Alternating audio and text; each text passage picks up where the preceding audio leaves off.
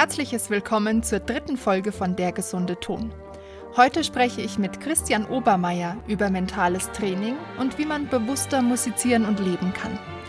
Christian ist seit gut 30 Jahren Solopauker im Münchner Rundfunkorchester, lehrt und doziert an verschiedenen Musik- und Hochschulen und beschreitet zusätzlich zu seiner Laufbahn als Musiker auch den Weg des Mentaltrainers. Er hat mehrere unterschiedliche Ausbildungen durchlaufen und mindestens genauso viel ausprobiert, bis er schließlich aus der Essenz dieser Erfahrungen seine eigene Methode entwickelt hat.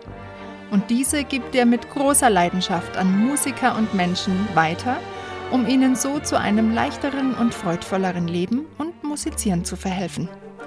Freut euch also auf eine wirklich ehrliche und offene Folge mit meinem wirklich empathischen und zugewandten Gast, Christian Obermeier.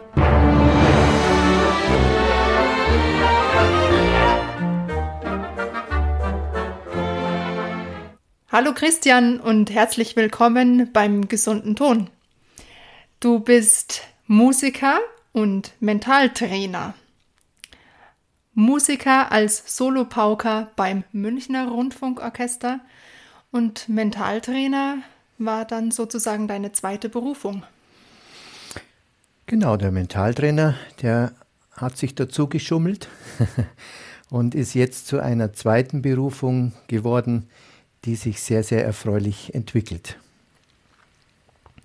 Also dazu geschummelt heißt, ähm, es hat sich so langsam ergeben oder war das eher ein schlagartiges Erlebnis, das dich plötzlich hat auf neue Wege führen lassen? Es hat sich langsam entwickelt. Ähm, Kollegen kamen oder eigentlich eine Kollegin hat mich dann mal gefragt, du veränderst dich so, du machst da was was machst du da? Du gehst immer auf Seminare, du machst so Ausbildungen und du wirst so anders. Du bist plötzlich so entspannt und du wirst so anders. Daraus sind weitere Fragen entstanden von auch anderen Kollegen, die auch irgendwas bemerkt haben, dass sich bei mir etwas verändert und die dann plötzlich mit der Frage kamen, hast du mal Zeit? Und aus dieser Frage, hast du mal Zeit, sind die ersten Coachings entstanden. Also es hat sich so eingeschlichen, die ganze Geschichte. Ja, und dann nach etlichen Wochen oder vielleicht Monaten, ich weiß den Zeitfaktor nicht mehr genau, kam die erste Anfrage für ein erstes Seminar. Könntest du mal in die Schlagzeugklasse kommen, in die Musikhochschule nach München? Und ich voller Freude natürlich gleich Ja gesagt. Und so ging's los. Also sehr, sehr schleichend und nicht gewollt, nicht beabsichtigt. Mhm. Und dann kam wahrscheinlich eine Ausbildung nach der anderen, ein Seminar nach dem anderen, kann ich mir vorstellen. Alles hat irgendwie aufeinander aufgebaut. Man hat neue Dinge dazu gewonnen und alte vielleicht auch ein Stück weit wieder ähm, neu überdacht vielleicht. Also es ist ja irgendwie immer so ein steter Prozess, wenn man sich auf den Weg begibt, kann ich mir vorstellen. Oder weiß ich eigentlich auch aus eigener Erfahrung. Ja, das ist bei mir genauso. Ich habe einen sehr, sehr großen, weiten Bogen geschlagen, der bei Yoga und Meditation begonnen hat, der über Heilpraktika-Ausbildungen, ähm, Kinesiologie-Ausbildungen unterschiedlichster Art, ähm, mir fällt gerade nicht alles ein, was ich alles gemacht habe. Ganz, ganz viele Richtungen habe ich besucht ganz, ganz viel dazugenommen, viel ausprobiert. Ich habe einige Versuchskaninchen verbraucht, die auf dem Weg herhalten mussten. Und es fällt in den letzten Jahren immer wieder mehr weg, als neu dazukommt. Und es wird immer einfacher und immer, es kommt immer mehr diese Essenz durch des Eigentlichen, um was es eigentlich geht, worum sich unser ganzes, ähm, ich nenne es mal Leiden in unserem Leben dreht. Und es wird gerade noch viel einfacher und ich bin froh, wieder sehr am Anfang gelandet zu sein. Und Yoga und Meditation wird wieder zu etwas, was ja so der zentrale Kern dieser ganzen Geschichte wird. Oder ist. Hm, es wird nicht. Hm. Ähm, als wir uns in unserem Vorgespräch unterhalten haben, wie wir in die ganze Thematik einsteigen, haben wir uns beide eigentlich so ein bisschen auf den Weg geeinigt, dass wir äh, anfangen darüber zu reden, warum überhaupt die Not entsteht, ähm, über Gesundheit zu sprechen. Oder in unserem Fall jetzt auch Musikergesundheit. Ähm, was meinst du? Was ist deine Meinung? Also ich würde sagen, es gibt keine Not, über Gesundheit zu sprechen. Aber man kann sich einfach mal beobachten und sich selber einfach mal fragen, wie steht es denn um diese Gesundheit, um meine Gesundheit? Bin ich denn wirklich gesund? Und bin ich auf diesen unterschiedlichen Ebenen, also auf der körperlichen, so auf der Energieebene, also wie geht es meiner Lebenskraft? Bin ich da gut beieinander, wie wir so in Bayern sagen? Oder hapert es da? Bin ich öfters müde? Bin ich oft krank? Bin ich gestresst? Wie geht es meinem seelischen Leid oder meiner seelischen Freude? Wie geht es dieser Gesundheit? Also alle Ebenen kann man da einfach mal betrachten, an sich selber. Kann man ja nur selber. Und da sein eigenes Urteil rausziehen. Und dann kann man selber sagen, okay, es wäre mal ganz gut, da mal irgendwie genauer hinzuschauen, wo hängt denn da der Balken schief im Gebälk. Also um auf diese Not zurückzukommen, ich glaube nicht, dass eine Not da ist, sondern dass eine herzliche Einladung besteht, sich selber einfach mal zu betrachten und sich ein eigenes Urteil zu bilden. Wenn man dann eine Not erkennt, dann ist Handlung angesagt und dann kann man die unterschiedlichen Bereiche einfach mal abklappern und schauen, was kann ich körperlich machen, was kann ich seelisch machen, was kann ich mental machen und vielleicht sich eines schöneren und leichteren und erfolgreicheren Lebens erfreuen. Mhm. Genau, also wenn die Not quasi da ist, dann sollte man schnell ins Handeln kommen eigentlich. Ähm, dein Weg geht ja sehr viel über die Authentizität so habe ich es zumindest rausgehört. Also Authentizität ist ein Begriff bei dir, der dir sehr wichtig ist und an dem du arbeitest und den du auch mit deinen ähm, Klienten oder mit den Menschen, mit denen du zusammenarbeitest, ähm, herausholen möchtest bei jedem Einzelnen. Kannst du da ein bisschen näher darauf eingehen, warum dir das so wichtig ist? Ja, sehr gerne, weil das ist der Kern von der ganzen, von dem ganzen Trainingskonzept ich will nichts herausholen, sondern ich bin sehr, sehr erfüllt, wenn Menschen echt sind. Und ich glaube, dass das Schönste, was man erleben kann in, einem, in unserem Leben, ist, einfach authentisch und echt und natürlich zu sein, ohne sich irgendwie verstellen zu müssen, ohne eine Maske aufsetzen zu müssen. Jetzt in der Corona-Zeit haben wir so die ganze Zeit unsere Masken vorm Gesicht. Ganz viele schimpfen drüber und viele, ich glaube, alle wollen die, die Dinger gar nicht haben. Aber unter der Maske sitzt eine zweite Maske und das ist die, die wir so bilden im Lauf unseres Lebens und die wir nicht sehen können und die uns das Leben so schwer macht, zum Teil. Und um die geht's, weil die blockiert meine authentische Ausstrahlung. Mhm. Und authentische Ausstrahlung ähm, braucht es dann auch irgendwie oder nicht authentische Ausstrahlung ist dann das Ergebnis, wenn wir uns unserer Masken bewusst werden und dann auch noch lernen, die Masken abzunehmen. Was, was wären denn, hättest du ein Beispiel, was so Masken sein können?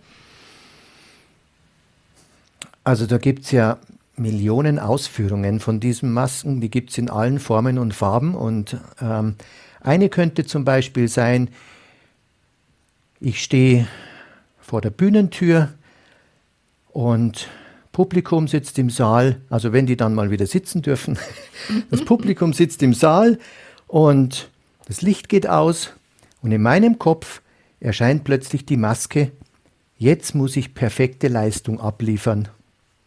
Oder noch krasser, ich muss jetzt perfekte Leistung abrufen. Das ist noch so ein Tun. Ich muss das jetzt abrufen. Ich weiß zwar nicht genau, wo ich das abrufen soll, ob ich da jemanden anrufen soll, einen Telefonjoker oder so. Aber wir haben oft so, eine, so einen Filter im Kopf. Ich gehe jetzt da raus auf die Bühne und muss etwas abrufen. authentisch zu sein, echt zu sein, ist ein völlig anderes äh, Auftreten, nämlich ich weiß, dass ich es kann. Ich habe doch jahrelang, jahrzehntelang geübt für diesen Moment. Und ich bin mir meiner musikalischen Qualität bewusst, weil ich die im, im schwarzen Sack einfach mit dabei habe.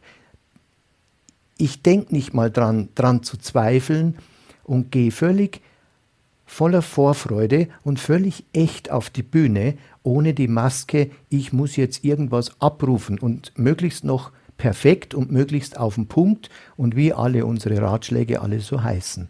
Jeder Musiker, jede Musikerin kennt diese Ratschläge in tausendfacher Ausführung. Hm? Und die meisten kommen von mir selber. Genannt Erwartungen, genannt Befürchtungen, oder ja, da gibt es noch viele Namen. Mhm. Und das wären dann quasi Masken oder eigentlich hm, Konzepte, die man im Kopf hat, ähm, die einem im Weg stehen. Also irgendwie eine Art Idealvorstellung, die der meinem, meinem echten Sein dann quasi übergestülpt wird. Habe ich so richtig verstanden? Quasi. Ja, das ist, ist in der buddhistischen Lehre gibt es einen schönen Ausdruck und der nennt sich Schleier. Ich würde eher sagen, das ist eine dicke Pferdedecke, die da über mich drüber gestülpt oder drüber gelegt wird. Und ich sehe dann das Publikum gar nicht mehr so. Ich sehe auch mein eigenes Musizieren nicht mehr so wirklich, weil ich sehe nur noch diese Pferdedecke. Und die besteht, die ist gewoben aus all diesen Sätzen, wie ich jetzt sein muss wie ich gern sein möchte, was ich alles vermeiden muss und was überhaupt nicht passieren darf, sind Fehler. Aus diesen Fäden ist diese Decke gestrickt. Und die liegt auf mir drauf, Zentner schwer. Und dann möchte ich ein erfolgreiches, lockeres, freudiges Musizieren auf der Bühne praktizieren. Bitte, wie soll das funktionieren? Ja, das ist der krasse Gegensatz. Mhm. Ohne Pferdedecke bin ich völlig authentisch. Und dann macht Spaß. Und dann kann ich das präsentieren, was ich jahrzehntelang geübt habe oder zumindest jahrelang. Mein Verständnis vom Musizieren ist genau dieses. Mhm. Ähm, hättest du ein Beispiel, dass man, dass die Zuhörer sich das ein bisschen genauer vorstellen können, wie man dann jetzt diese Pferdedecke wegbekommt? naja, weglassen halt, wie beim Pferd. Gar nicht erst draufschmeißen. Mhm. Wir haben eine Fähigkeit an Bord, weil wir Menschen sind und eine Fähigkeit haben, die nennt sich Aufmerksamkeit. Ich kann meine Aufmerksamkeit auf irgendetwas richten. Ganz bewusst auf irgendetwas ausrichten. Wenn mein Freund neben mir zu mir sagt, du schau mal dort, dann schaue ich nach dort. ja, das ist Aufmerksamkeit lenken. Kann jeder.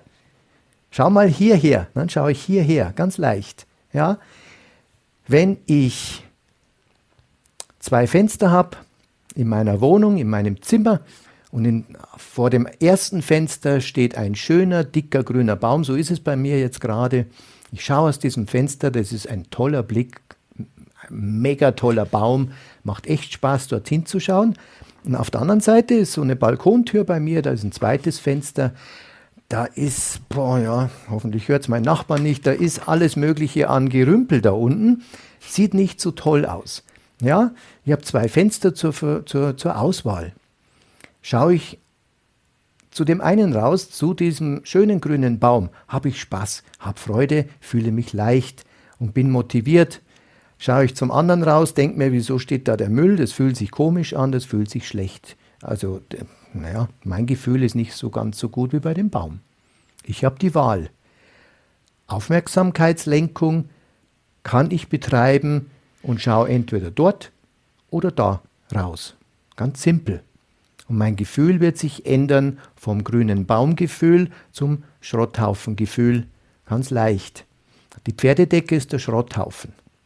Wenn meine Aufmerksamkeit zu all meinen Erwartungen und Befürchtungen wandert, intern im Geist, also nicht aus dem Fenster, sondern intern im Kopf, sogenannt im Kopf, dann wird sich mein Gefühl diesem Fokus anpassen.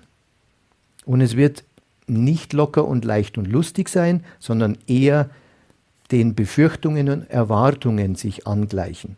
Hm? Dann, ich, dann fühle ich mich unsicher, dann fühle ich ein gewisses Stresspotenzial, dann kann es sein, dass ich Nervosität verspüre und so weiter. Passt zu diesem, zu dieser Perspektive in meinem Kopf. Würde ich aber meine Perspektive auf mein Musizieren richten, mein, meine Aufmerksamkeit auf mein Musizieren lenken, ganz bewusst und ganz leicht, weil ich es vorher geübt habe,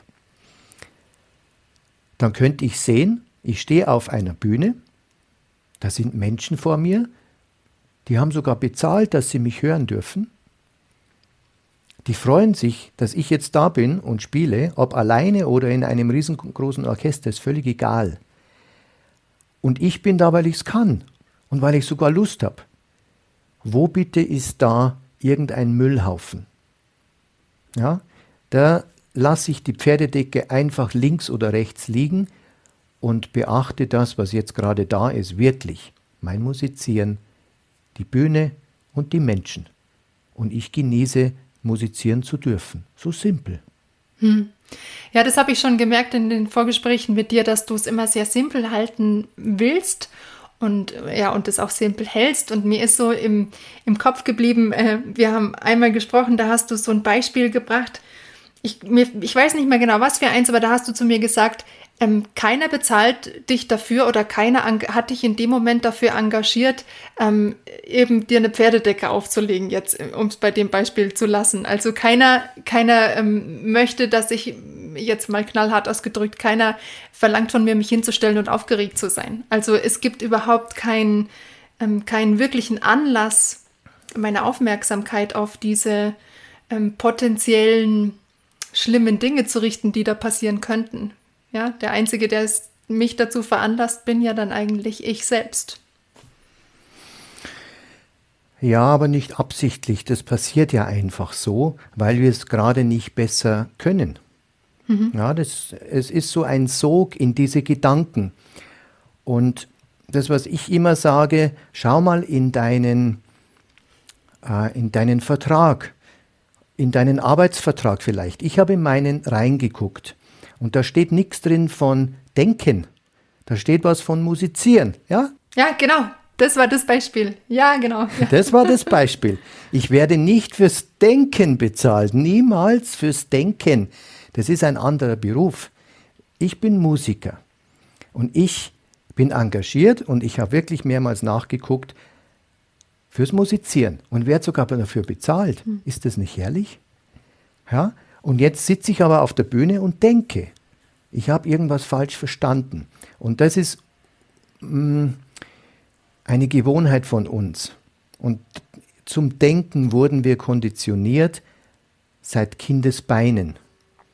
Wir sind ein Volk der Dichter und Denker und sind auch noch stolz auf dieses Prädikat und stehen dann da auf der Bühne und wenn ich die Menschen frage, die zu mir kommen und Rat suchen, dann sagen alle, ja, dieses Denken ist mir im Weg. Ich will eigentlich spielen in diesem Moment, aber ich fange zu denken an. Ja? Und die Methode geht in die Richtung, dass man dieses Denken oder einen Satz vorweg, dann sage ich ja, dann hör halt mit dem Denken auf. Dann sagen die natürlich, ja, kann ich nicht. Dann sage ich genau, weil ich nicht mein Denken aufhören lassen kann. Denken hat keinen Ausschalter. Und je mehr wir versuchen, Denken ausschalten zu wollen, desto aufdringlicher wird Denken. Ganz simpel. Ich kann es ja versuchen. Je mehr ich mich in diesen Widerstand reinsteigere, desto stärker wird Denken, desto stärker wird die Aufregung. Ganz simpel dann gibt es doch eine Möglichkeit, ich schenke diesem Denken keine Aufmerksamkeit. Und das kann ich üben vorher. Ja, dann kann es denken wie der Wirbelwind. Dann kann da eine Salve an Gedanken auf mich zuschießen. Dann gucke ich die an, lächle ihnen zu und lasse die vorbeischießen und musiziere nebenbei ganz fröhlich. So simpel ist das. Mhm. Ja, sagt uns noch, nur keiner. Mhm. Ja, bringt uns auch keiner bei. Hm. Genau. Ähm, und du bringst es bei oder du vermittelst mh, hm, wahrscheinlich erstmal, dass man sich gewahr wird über diese Gedanken. Also man muss es ja erstmal irgendwie wahrnehmen, hm, kann ich mir vorstellen. Und dann vermittelst du eine Methode, wie man es schafft, die Gedanken durch sich durchfließen zu lassen. Es beginnt mit der Entdeckungsphase, das stimmt. Wenn ich nicht entdecke, was da in mir alles abläuft, habe ich keine Chance, mit dem irgendwie zu arbeiten oder eine andere Perspektive einzunehmen. Also ich muss erstmal den, den Störenfried und all diese Aspekte entdecken, aufdecken. Ja, das ist die erste Phase, sich selber einfach mal zu erforschen. Und quasi ein Fahndungsbild zu erstellen. Ja, einfach mal zu sehen, welche Gedanken habe ich und wenn ich mich über längere Zeit erforsche, dann entdecke ich, dass das immer die gleichen Gedanken sind, weil da so Muster in mir immer dieselben Gedanken oder ähnliche Gedanken erzeugen. Dann werde ich feststellen, dass ich meistens die gleichen oder ähnliche Gefühlszustände oder, oder Gemütszustände erlebe, die ich immer gleich beschreibe, und dann werde ich auf der dritten Ebene auch feststellen, dass die Handlungsimpulse sich auch sehr ähneln. Dann habe ich nämlich ein Fahndungsbild. Denken, fühlen und handeln. Ja, das sind die drei ähm, Ebenen. Und wenn ich dieses Fahndungsbild habe, dann kann ich damit was anstellen, vorher nicht. Hm? Dann kann ich lernen, von diesen Symptomen, wenn wir, sie, wenn wir die so nennen wollen, meine Aufmerksamkeit einfach mal wegzuziehen und ein Alternativangebot anzubieten. Das könnte sein, in diesem Moment mein Musizieren, meine Berührung meines Instruments oder meines Körpers. Wenn ich Sängerin, Sänger bin, dann spür, die haben sowieso ein ausgeprägtes Körpergefühl, dann kann ich dieses Körpergefühl als meinen Anker, als mein, meine Stützräder, wie beim Fahrradfahren lernen, ist mein Körpergefühl mein Stützrad, hm, mein, meine Krücke, um irgendeinen Anker zu haben bei etwas, was jetzt echt ist. Mhm. Und dort halte ich mich fest, solange ich dieses Stützrad brauche. Und wenn es dann automatisch geht und leicht wird und mühelos und wenn es längere Zeit andauert, dann kann ich das Stützrad einfach einklappen oder abschrauben und einfach echt sein. Und dann sind wir dort, wo ich hin möchte, völlig simpel musizieren. Wieso? Weil ich es kann. ja, einfach weil ich es kann, genau. Ja, ja, wieso und sonst? Und weil es noch Spaß macht. ja, das vergessen die meisten dann oft in so Stresssituationen, dass es ja eigentlich was ist, was Spaß macht und nicht ähm, was einen in, in Angst und Schrecken versetzen möchte. du hast es vorhin schon erwähnt, dass ähm, diese, diese Dreieinigkeit, nenne ich es jetzt mal, Denken, Fühlen, Handeln, ähm, dass es ja so ein bisschen darum geht, ähm, aus dem Automatismus rauszukommen und zu erkennen, ähm, was denke ich, wie handle ich und was fühle ich dabei. Und meistens ist es ja so, wenn man sich noch nicht bewusst ist, dass diese drei Dinge zusammenhängen, dann fühlt sich das eher wie ein, hm, auf Bayerisch, ein gemeinsamer Barz an. und ähm, jetzt ist meine Frage, wo setzt du an? Setzt du immer nur mental an oder gehst du auch manchmal über die Gefühle oder ähm, über den Körper an die Sache ran? Also die Überschrift meines Trainings lautet Mentaltraining. Der Inhalt ist weitaus ganzheitlicher und natürlich die Herangehensweise ist viel ganzheitlicher, als es in einem Titel irgendwie enthalten sein könnte. Wir gehen über alle Ebenen zum Kern der ganzen Geschichte und wir gucken auf allen Ebenen, wo die Hindernisse sind. Ja, die kann ich sowohl von der körperlichen Seite angucken und einfach mal sehen, wo sind Verspannungen in meinem Körper, Wo's, wo könnte meine Haltung ganz komisch sein. Ich bin Schlagzeuger, ich habe viel unterrichtet und da stehen junge Schlagzeuger und Schlagzeugerinnen am Xylophon zum Beispiel und haben einen, einen krummen Rücken durch eine verkrampfte Spielhaltung und die merken es selber gar nicht oder ziehen die Schultern bis zu den Ohren hoch und merken es selber gar nicht, weil so viel Verspannung im Körper ist. Über diesen Weg kann man ähm, Blockaden und Verspannungen aufspüren und schon zum Teil lösen. Wenn ich über die Gefühlsebene reingehe, dann kann ich hier untersuchen, wie fühle ich mich denn gerade? So ganz simpel. Ja, einfach mal ganz kurz die Augen schließen, sich selber fragen, wie geht es mir gerade? Wie fühle ich mich? Und dann erkennen, wow, ich bin gerade gestresst. Ich sitze da in einem einsamen Übungszimmer, habe zwei Stunden gebucht in der Hochschule, habe mich eingetragen in die Liste, habe noch anderthalb Stunden vor mir und wie bin ich gestresst? Und dann übe ich gestresst und unter Zeitdruck. Und oh, ob das Sinn macht, das ja eher nicht. Wenn ich mich gestresst fühle, kann ich mit diesem Gefühl als Wegweiser arbeiten und dann über ein gezieltes mentales Training aus dieser komischen, blockierenden Gefühlssituation mich befreien, quasi, in eine heilsamere mich transportieren. Wenn ich feststelle, dass die Gedanken ganz komische Spielchen mit mir treiben und mir alle möglichen Pferdedecken gerade stricken, dann kann ich das ganz einfach untersuchen, indem ich die Augen schließe und ganz kurz beobachte, was in meinem Kopf gerade vorgeht. Ganz simpel. Da brauche ich keinen Arzt und keinen Psychologen, ich brauche nur mich und einen Stuhl, ich kann mich sogar auf den Boden setzen und einfach kurz die Augen schließen und wahrnehmen, was denke ich, was fühle ich, und wie sind die Handlungsimpulse. Da geht es nicht um An Handlungen draußen, sondern um Impulse. Ja, das sind alles unterschiedliche Ebenen, die miteinander sehr, sehr, sehr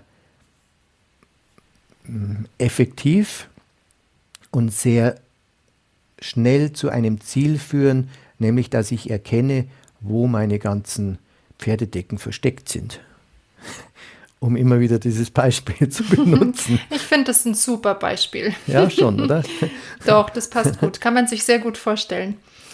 ähm, ein Mittel, um diese ähm, Gedanken, Körper- und äh, Gefühlsmuster zu enttarnen, ist auch die Meditation bei dir.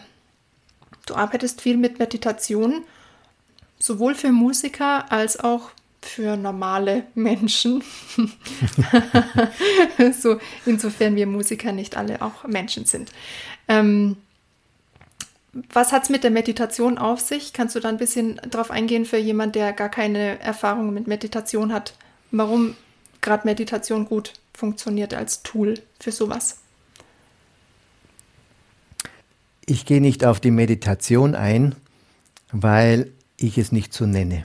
Okay. Aber ich mache es. Aus genau dem Grund, dass die Akzeptanz bei ganz vielen Menschen schwindet, sobald die irgendetwas in Richtung spirituelle Arbeit hören. Genau. Dann sind ganz schnell die Telefone aufgelegt und ach ja, vielen Dank, ich überlege es mir dann und komme dann vielleicht und dann äh, rufen ja. Sie mich nie wieder an. Sehr besetzter Begriff. Absolut, sehr besetzter Begriff sehr konditioniert und ich vermeide diese Konditionierung zu aktivieren und nenne es einfach eine Fokussierungsübung, ein Atemzentrieren. Ich kann meine bewusste Aufmerksamkeit lenken.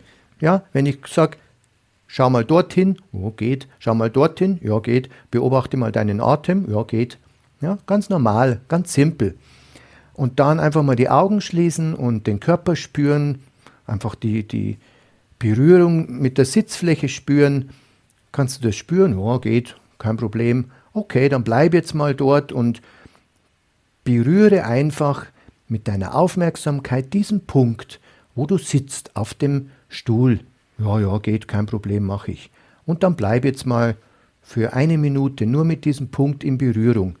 Oh, jetzt wird schwer. Jetzt, jetzt habe ich gerade was gedacht. Was mache ich jetzt? Ja, jetzt bist du abgelenkt, jetzt komm wieder zurück. Wir sind mitten in einer Meditationsübung, aber keiner merkt's.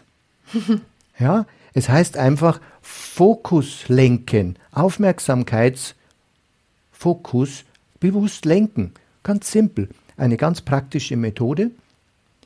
Und das wird zu einer Übung, die dauert am Anfang zehn Minuten.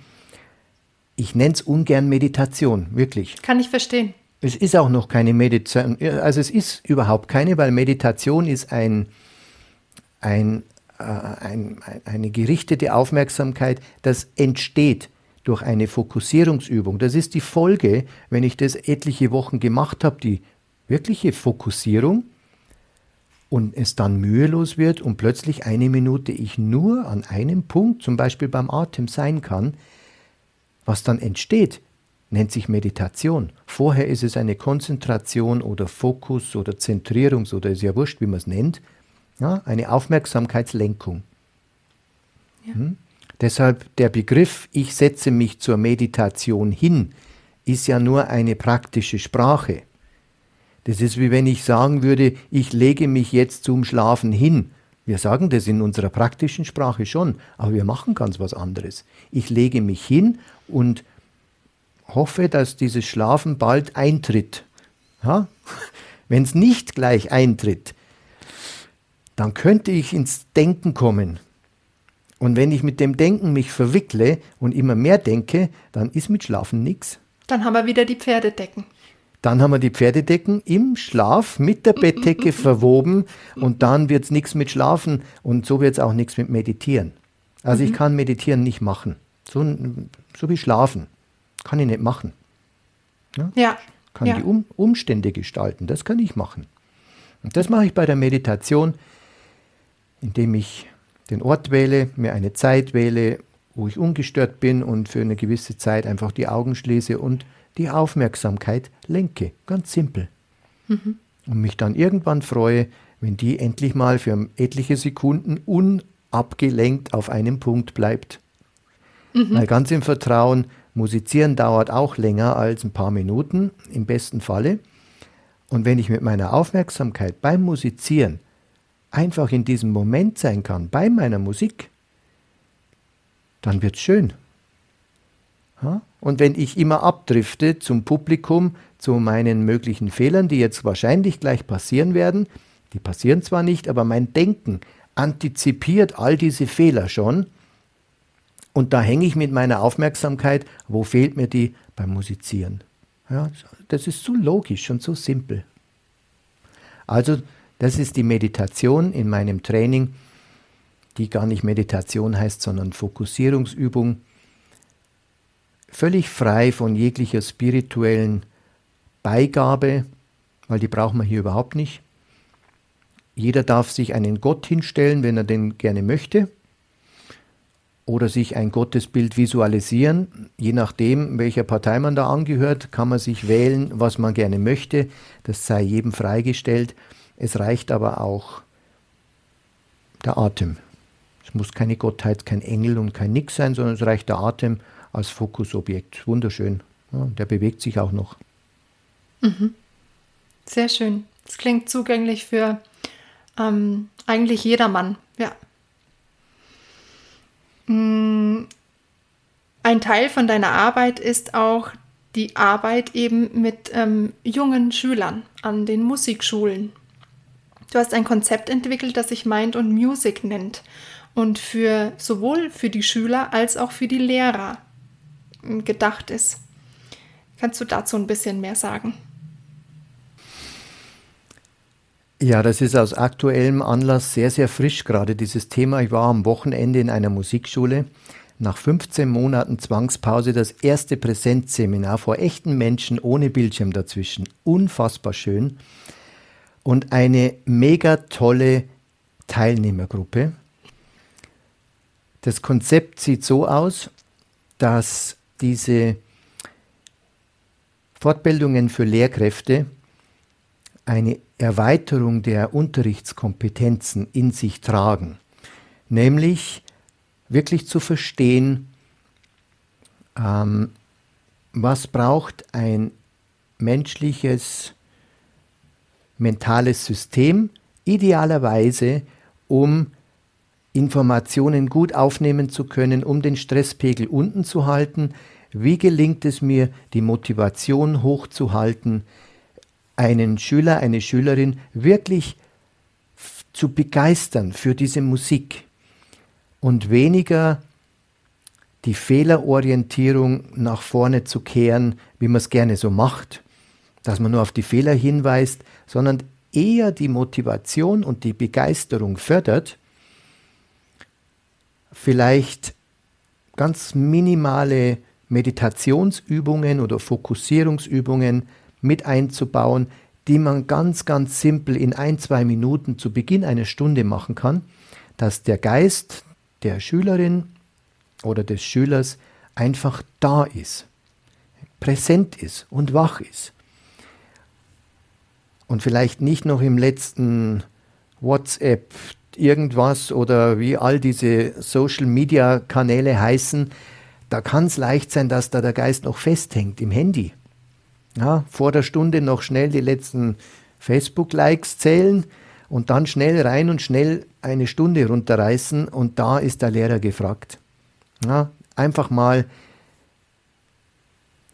für Präsenz sorgen und für Offenheit sorgen und für Lust auf das, was jetzt passiert. Die Schülerseite darf erfahren, wie funktioniert denn Musizieren, wie funktioniert Üben. Ja, wirklich keine Übeanleitungen technischer Art, dafür sind die Lehrkräfte zuständig. Aber Übeimpulse, was passiert in meinem Kopf? Wie kriege ich die Musik da rein? Und noch besser, wie kriege ich die da wieder raus? Weil das ist ja dann das Vorspielen wo es ganz oft happert, da sind dann die Pferdedecken wieder im Weg, weil ich denke, wow, jetzt kommt es drauf an, Vorspielabend, die Oma ist da, die Tante ist da, der Lehrer ist da, der, der, alle sind da, das wird aufgenommen und Fotos gibt es und jetzt muss es funktionieren und so weiter. Jeder kennt das, auch Nichtmusiker kennen das von jeglicher Prüfungssituation oder von unangenehmen Gesprächen oder, oder, oder, oder, oder. Ähm, eine Begleitung sowohl für Lehrkräfte als auch für Schüler, um Musizieren zu dem zu machen, wo es mal gestartet ist, nämlich mühelos aus einer Begeisterung über ein Talent, das wir geschenkt bekommen haben vom Leben. Ja, das ist gratis mit in meiner Geburtswiege gelegen das lag da so und sagt, ich möchte gerne entwickelt werden, weil es Spaß macht zu musizieren und du bist dafür auserkoren vom Leben. Ja, das gibt es ja nirgends zu kaufen. Man kann das ausbauen, man kann sich da perfektionieren. Wenn man dann die Leichtigkeit verliert und sich die ähm, Erwartungen und Befürchtungen so weit steigern, dass jegliche Freude dran zerbricht. Das finde ich sehr, sehr schade. Und jetzt gerade am Wochenende war es so schön zu sehen, wie gerade die Jüngsten im Saal, und das, ich spreche hier von zum Beispiel achtjährigen, ähm, einem achtjährigen Mädchen, das wirklich aus dem Herzen gesprochen hat und nach so einer kurzen Meditation gesagt hat, wow, so entspannt, war ich noch nie beim Musizieren, wie ich jetzt bin. Wenn ich so entspannt musizieren könnte und so präsent in meinem Kopf, das wäre toll. Ja, die haben wirklich durch eine Übung erkennen können, ja, ich kann mich in so einen Optimalzustand durch eine ganz simple Übung ja, rein, rein beamen, rein bewegen und dann beginne ich mit dem Musizieren. Und plötzlich ist da eine mhm. völlig neue Qualität des Musizierens, die sonst nicht möglich ist. Und warum? Weil ich echt bin, weil ich authentisch bin, ohne Angst, ohne Vorstellung, ohne Erwartung. Ganz simpel. Mhm. Für mich klingt das immer so ein bisschen, oder mir kommt immer das Bild, wenn du davon redest, als wären unsere Konzepte, unsere bisherigen Konzepte vielleicht sehr engmaschig und ähm, ja, sehr ähm, eng fokussiert. Und uns ist gar nicht bewusst, wie viel mehr eigentlich möglich ist. Sowohl an Wahrnehmung, also wer die, die Podcast-Folge vor deiner Folge gehört hat über Alexander-Technik, kann jetzt vielleicht schon ein bisschen mehr mit Wahrnehmung anfangen. Ich habe nämlich sehr viel mit der Uschi Hartberger darüber gesprochen. Ähm, also sowohl unsere Wahrnehmung ist sehr eingeschränkt, als auch unser Empfinden, also was wir daraus machen können. Und so wie jetzt die Achtjährige sagt, Wahnsinn, allein nur so eine kleine Übung und das ist so viel mehr. Und ich, ich kann so viel mehr machen, aber sie, ich bin mir sicher, dass sie wahrscheinlich auch so viel mehr wahrgenommen hat. Also richtig gefühlt hat. Auf allen Ebenen. Ja, das kam aus einem anderen Mund, aus einer Nachbarin, die nicht weit von ihr entfernt gesessen ist und die hat genau das geteilt nach dieser Übung. Die hat gesagt, es fühlt sich alles viel bunter und farbiger und intensiver an, jetzt in diesem Moment. Nur dieses Sitzen hier ist intensiver. Nur weil ich präsenter bin. Die haben es wirklich auf den Punkt ausgedrückt und das fand ich so faszinierend. Das war ja nicht eingeübt oder denen nicht vorgelegt als Konzept, sondern die haben das einfach gespürt. Direkt wahrgenommen, dass wenn ich zentriert bin und wenn die Vorstellungen, diese Pferdedecken einfach mal gelüftet werden, vielleicht für einen Moment gar nicht da sind, weil die werden erzeugt durch mein Denken. Und die konnten das sofort teilen, wahrnehmen, ähm, welche neue Qualität da möglich ist. Ja? Hm. Und die konnten sogar den nächsten Schritt mitgehen, dass es möglich ist, auch in Stresssituationen, in sogenannten Stresssituationen, in dieser inneren Verfassung, in dieser mentalen und emotionalen Präsenz und Ausgeglichenheit sein zu können. Das war für die am Ende dieses Kurses völlig selbstverständlich und die sagen, ja, es braucht ein bisschen Training, darum heißt es ja Mentaltraining und nicht Mentalinjektion, hätte ich gern, aber gibt es leider nicht, bis jetzt nicht. Wer weiß, was die Wissenschaft da neu erfindet. Die konnten das sehen. Das sind ganz junge Schülerinnen und Schüler. Ja, es war sehr ergreifend. Wirklich war, ein tolles Seminar. Wenn man sich jetzt vorstellt, dass ähm, noch viel mehr Schüler so groß werden musikalisch, was dann aus denen werden würde, wenn sie dann auch noch den beruflichen Weg einschlagen als Musiker. Ähm, was da dann für plötzlich Orchesterlandschaften und ja, Musikerlandschaften generell entstehen. Ähm, das wäre auch schon das Stichwort zu, meinem, zu meiner nächsten Frage. Du arbeitest nämlich auch mit Orchestern, also mit großen Klang Klangkörpern. Ähm, ich kann mir vorstellen, dass es dann nicht ganz so einfach ist wie mit einer Achtjährigen. naja, es ist anders. es ist sehr wohl anders und zwar aus einem ganz logischen Grund. Da gibt es viel, viel mehr festgefahrene ähm, Meinungen, Überzeugungen. Da, da, ist viel mehr fest zementiert. So ist es. Ja, und bei der Achtjährigen gibt es noch nicht so viel äh, innere Überzeugungen, wie es ist. Die ist viel offener. Deshalb muss ich da anders rangehen. Ich habe mittlerweile einen Weg gefunden, wie ich auch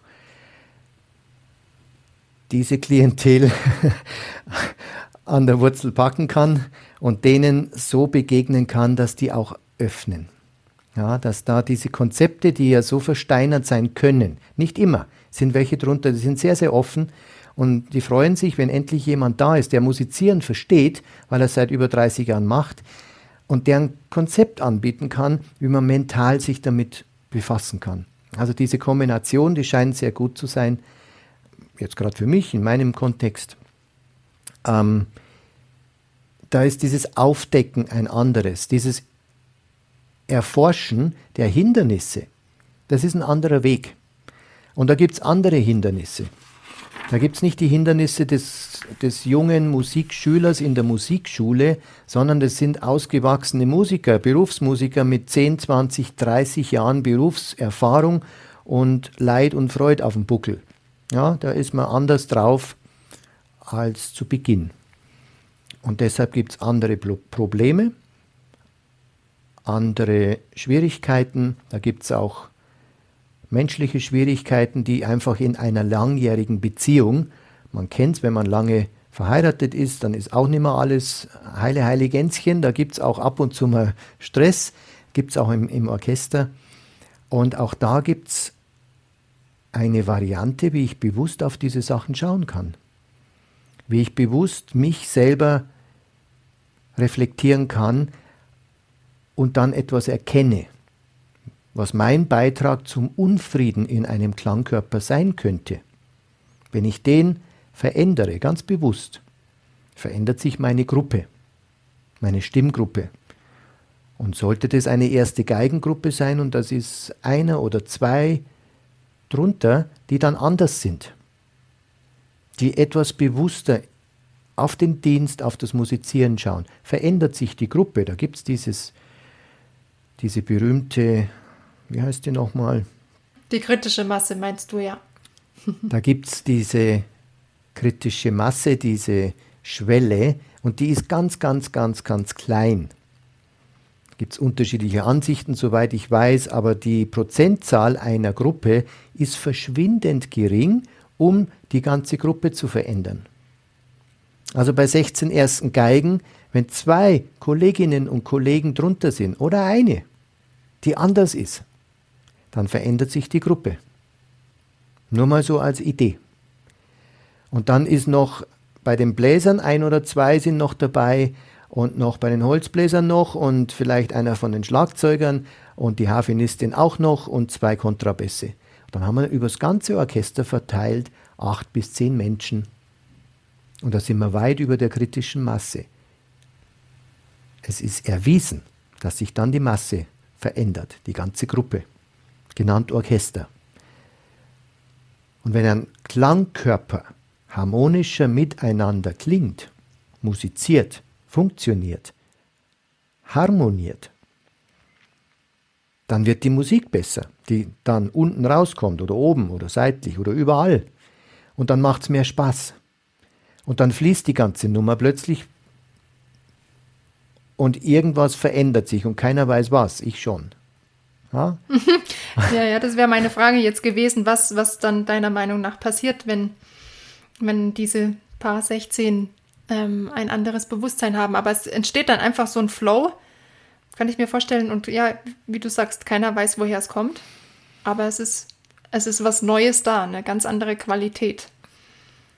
Ähm, und auch die, die eben nicht ähm, ja erstmal zu diesen ursprünglichen wenigen gehören, die aktiv was verändert haben, merken, es verändert sich was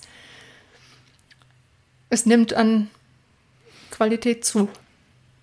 Also ich habe ein aktuelles Beispiel einer, einer Orchestermusikerin eines sehr renommierten Orchesters in Deutschland, die mir erzählt hat, sie hat seit 15, 16 Jahren einen ernsthaften Streit, eine, eine brodelnde Unstimmigkeit mit einer Kollegin, die nicht weit von ihr entfernt im Orchester ihren Dienst verrichtet. Die beiden grüßen sich nicht seit 15 Jahren, die waren vorher befreundet. Da war irgendwas und das schwelt seit 15 Jahren. Ähm, die grüßen sich nicht, die äh, freuen sich eher, wenn die andere einen Fehler macht. Die sprechen nicht ganz toll übereinander und so weiter. Man kennt das, oder? Wenn man so, ein, so etwas, eine angespannte äh, Situation, ein, ein, wie heißt das? Ein gespaltenes Verhältnis zu irgendjemandem hat. Jetzt ist es doof, wenn man 15 Jahre miteinander nicht spricht und irgendwie gar nicht mehr weiß, was genau der Streitpunkt war, aber es schwelt immer noch. Und die hat mich um Rat gefragt, weil ich mit einem Workshop bei denen vor Ort war. Und wir haben dann ein oder zwei Coachingstunden miteinander gemacht. Dann habe ich zwei Monate nichts mehr gehört von ihr. Und ich dachte, naja, die wird wohl aufgehört haben, dann war es nicht das Richtige. Plötzlich kommt der Anruf, ich würde gerne noch eine Co Coachingstunde haben, ganz kurz reicht. Dann sage ich, ja, ja, okay, machen wir einen neuen Termin aus. Ganz kurz reicht, weil sie sagt, ich muss dir etwas er mhm. erzählen. 15 mhm. Jahre Streit waren in 10 Minuten behoben, weil ich diesen Mut gefunden habe, einfach mal zu ihr zu sagen, hast du Lust auf einen Kaffee? Und dann hat sie mich angeguckt und hat gesagt, wir brauchen gar keinen Kaffee, komm mal her. Und wir lagen uns in den Armen und plötzlich war dieser Streit, der 15 Jahre die ganze Gruppe belastet hat, innerhalb von 10 Minuten weg. Nur weil irgendjemand ein Herz geöffnet hat und auf ein offenes Herz geguckt hat und beide Herzen sich einfach umarmt haben. Und das Beste kommt jetzt erst. Die Gruppenenergie wurde plötzlich ganz anders. Die ganze Gruppe wurde lockerer. Nur weil ein Streit der irgendwo überhaupt nichts mit Musik zu tun hat, die Atmosphäre vergiftet. Ich fand es toll. Sie ist nicht, sie ist jetzt momentan nicht mehr meine Klientin, aber ich bin absolut glücklich, so eine Veränderung miterleben zu dürfen. Und davon habe ich ganz viele in meinem Erinnerungskästchen und kann ganz viele so tolle Veränderungen ähm, erzählen, Natürlich immer ohne Namen und ohne Orchester und ohne Instrument ist ganz klar, um diese Privatsphäre zu wahren. Das entsteht durch ein bewussteres Leben. Und darum heißt meine Methode genauso. Mhm. Und du hast es so schön gesagt mit dem Herz oder den Herzen, die sich geöffnet haben. Ich kann mir vorstellen, dass jetzt vielleicht ein paar zuhören und sich denken, oh, jetzt reden die auch noch über Herzen. ähm, aber es ist so wichtig. Also es ist einfach ein Teil von unserem, ich muss es nur immer wieder wiederholen, von unserer Wahrnehmung, wie wir mit unserer Emotion auch wahrnehmen. Und nur dieser, diese Mini-Hürde, die natürlich gefühlt für die Beteiligten riesengroß war, aber augenscheinlich ist es nur eine kleine Hürde, einfach zu sagen, hey, bleib mal stehen, ich muss mal mit dir reden. Oder mir liegt was auf dem Herzen. Und ich glaube, es gibt so viele Themen, gerade in Orchestern oder eigentlich überall in, in unser aller Leben, ähm, in denen wir eigentlich einfach nur über unseren Schatten springen müssten, über unser Herz springen müssten. Und dann wird sich ganz schnell Lösungen aufzeigen. Das ist auch das Herzstück, um dieses, diesen Begriff zu übernehmen, das Herzstück meines Trainings. Ich benenne es natürlich nicht so, weil das auch viele verscheucht und weil es dann sehr schnell in so eine esoterische Richtung abdriftet, wo es gar nicht hingehört. Mhm. Ja, von Herz zu Herz sich zu begegnen, ist wahrscheinlich das Schönste, was wir Menschen machen können. Es wird uns leider in vielen, vielen Jahren abtrainiert. Und es wird so ein konditioniertes, intellektuelles, rationales Kleid drüber gestülpt, mhm. das bei manchen Menschen leider diese Herzebene ziemlich verhüllt. Da sind wir schon wieder bei einer Pferdedecke. Die einfach mal zu erkennen, dass da so eine Hülle drüber liegt. Ja. Und nur mal probeweise. Man kann es ja wieder drüberlegen, wenn es nicht gut tut. Aber einfach mal probeweise so ein bisschen lüften. Und mal schauen, ob da drunter noch was ist. Und das ist die Herangehensweise über die Herzensebene und dieses, dieser Aspekt von Vertrauen, von Offenheit, von Selbstverständlichkeit, von, da gibt es noch so viele Begriffe, was im Yoga so schön als Bhakti-Yoga bezeichnet wird als der Yoga der Hingabe und der Yoga der Liebe. Und wie auch, da gibt es noch mehr Namen dafür. Ja. Ja, das ist der Kern des Menschseins. Im Buddhistischen heißt es Mitgefühl. Da gibt es Mitgefühl-Trainings, um dieses Mitgefühl wieder zu entwickeln, weil wir es verlernt haben. Es ist Konkurrenzdenken ganz, ganz vorne bei uns und es wird konditioniert in der Schule. Es wird konditioniert in unserer Gesellschaft. Ja, ich muss besser sein als der andere. Da wird mir nicht beigebracht, ich soll mal fühlen, wie es dem anderen geht und vielleicht könnte ich dem jetzt helfen, dass dem besser geht. Ich habe das nie in meiner langen Schulzeit irgendwo gehört, ganz ehrlich. Ich weiß nicht, ob es heute gelehrt wird, ich glaube nicht. Nein, nein, ich habe es auch nicht gelehrt. Das sind alles Qualitäten, die mir entweder von meinen Eltern vermittelt wurden oder die ich dann später über, ja, einfach meinen Weg herausgefunden habe. Also hm, unter anderem auch über Bhakti Yoga, deswegen musste ich vorhin so lachen oder schmunzeln, ähm, weil meine Yoga-Ausbildung war tatsächlich eine Bhakti-Yoga-Ausbildung.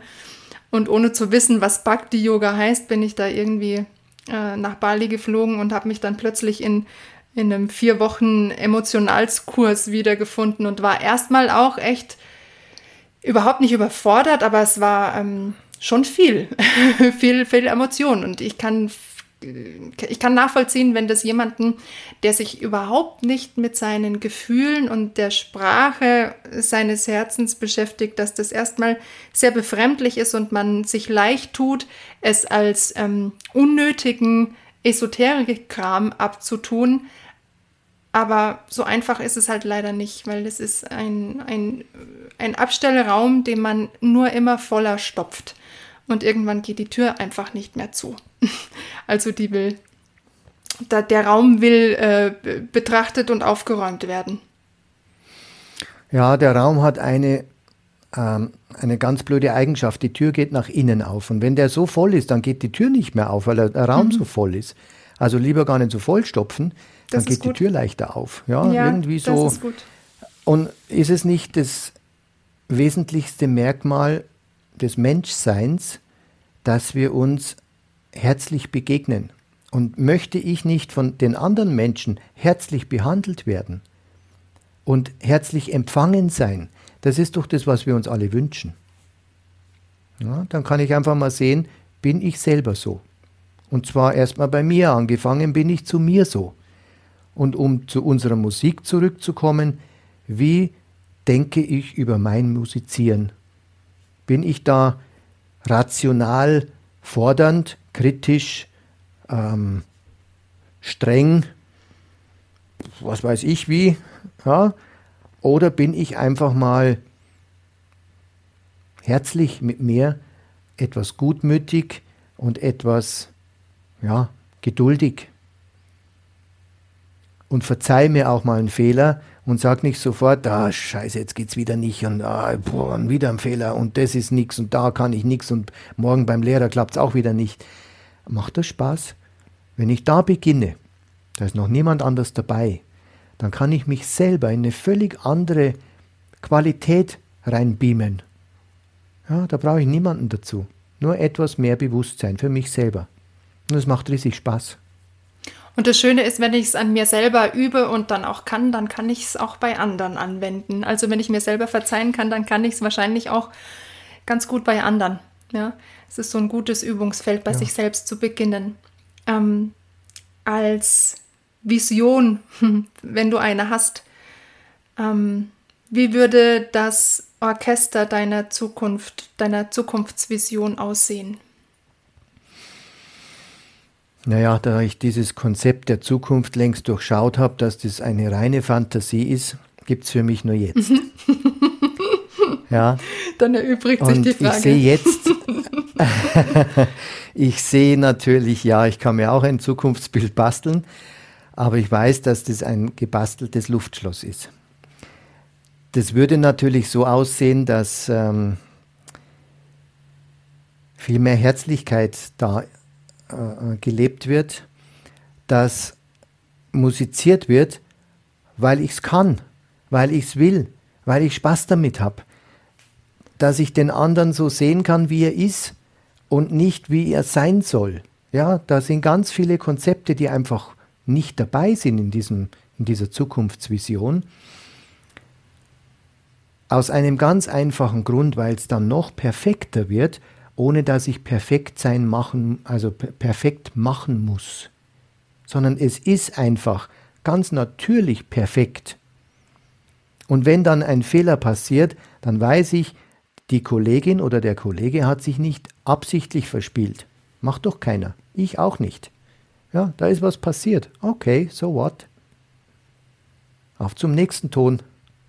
Vielleicht ist es auch ein gesunder Ton, ja. um dein Motto zu wählen. Ja, genau. Sehr, ah, ja, das passt sehr Und wenn gut, das, nur wenn das nur gesunde Töne sind, die so ein Orchester oder so ein Klangkörper, kann ja ein Chor sein oder ein kleines Kammermusikensemble oder nur einer mit Klavier oder irgend sowas. Wenn das alles gesunde und heilsame Töne sind, dann ist es gesunde und heilsame Musik. Dann erleben die Zuhörer und die Musikerinnen und Musiker Heilung auf allerhöchster Ebene. Dann können wir uns alles impfen und Aspirin schlucken, sparen. Dann gehen wir ins Konzert und kommen beseelt daraus wieder hervor. Das ist so eine Vision, die ist doch schön. Dass das nicht so wird, das wissen wir zwei ganz genau. Erstens, es kommt immer anders, zweitens, als man denkt. Aber ich muss wirklich sagen, ich durfte ganz, ganz vielen heilsamen Veränderungen schon beiwohnen. Ja, einer sehr, sehr einschneidenden Veränderung bei mir selber, weil sich körperliche Beschwerden einfach in Luft auflösen, nicht weil ich viel Medizin schlucken musste, sondern weil ich eine bewusstere Einstellung zum Leben erreicht habe, eine bewusstere Perspektive mittlerweile äh, entwickelt habe, und da braucht es nur etwas Zeit und etwas Disziplin für diese minimalen mentalen Übungen und etwas Mut, anders in die Welt zu sehen. Ja, dann verändert sich ganz viel, ganz einfach, ganz simpel. Und weißt du, wo man dann landet? Wo wir begonnen haben, nämlich ich bin dann echt. Ich renne nicht mehr wie der Esel der Karotte hinterher und das ist, die Karotte steht für das Morgen, ja, weil morgen ist ja alles gut. Aber die ist morgen immer noch weit weg. Wenn ich erkenne, dass jetzt Leben ist und Musizieren jetzt ist und ich jetzt schon glücklich bin, wenn die Pferdedecke weg ist, dann habe ich ganz viel gewonnen und dann klappt es auch mit der Partnerin und mit dem Orchester und mit dem Dirigenten und mit dem Lehrer und mit der Chefin und mit allem. Ja? Ja. So ist meine Lebensperspektive. Mhm. Ich glaube, es erübrigt sich auch meine ähm, immer währende letzte Frage, was deiner Meinung nach ein gesunder Musiker, ein gesunder Mensch ist. Ich verstehe es jetzt so, dass er echt ist.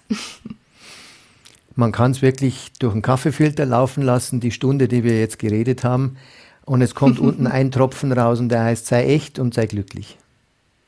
Nicht ja. mal sei glücklich, sondern sei einfach echt. Mhm. Und freu dich daran, dass du dann dass du glücklich bist. Und bemerke, dass du glücklich bist. Also ich ja. kann nur jeden da draußen ermuntern, das einfach auszuprobieren. Mhm. Ja, vielleicht braucht es ab und zu etwas Hilfe durch ein Seminar oder irgendein Buch oder eine Yoga-Übung oder eine Meditationsübung oder irgendetwas. Aber dann einfach mal im realen Leben auszuprobieren, ganz echt zu sein. Mit der Absicht, am Morgen aufzustehen und sagen, heute bin ich einfach mal echt. Und abends Resümee, äh, einen Strich drunter ziehen und dann die Summe ziehen und sagen, war ich heute glücklicher als gestern? Und ich garantiere, da kommt ein Ja raus. Sehr schön. Ja, aber das, das muss man ausprobieren. Das ist echt eine Einladung zum Ausprobieren.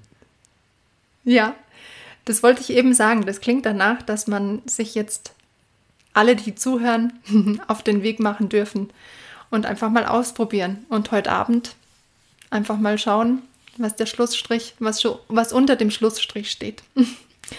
Ich bedanke mich ganz herzlich für dieses wirklich, wirklich interessante, kurzweilige und entspannende Gespräch. Ich bin jetzt richtig runtergefahren und freue mich auf einen schönen, ausklingenden Abend bei mir und dasselbe wünsche ich auch dir. Vielen Dank, liebe Veronika. Es ist mir eine große Freude, in diesem Podcast als Gast mitwirken zu dürfen und dir einen großen Dank, dass du diese Reihe hier machst und ganz verschiedene Felder beleuchtest und wirklich einen großen Blumenstrauß anbietest, wo man reinspüren kann und vielleicht sich Impulse holen kann. Das ist sehr, sehr wertvoll. Und nur abschließend, es geht hier überhaupt nicht um mich. Es geht um dieses Wissen, das meine Lehrer mir weitergegeben haben und das ich jetzt weitergebe,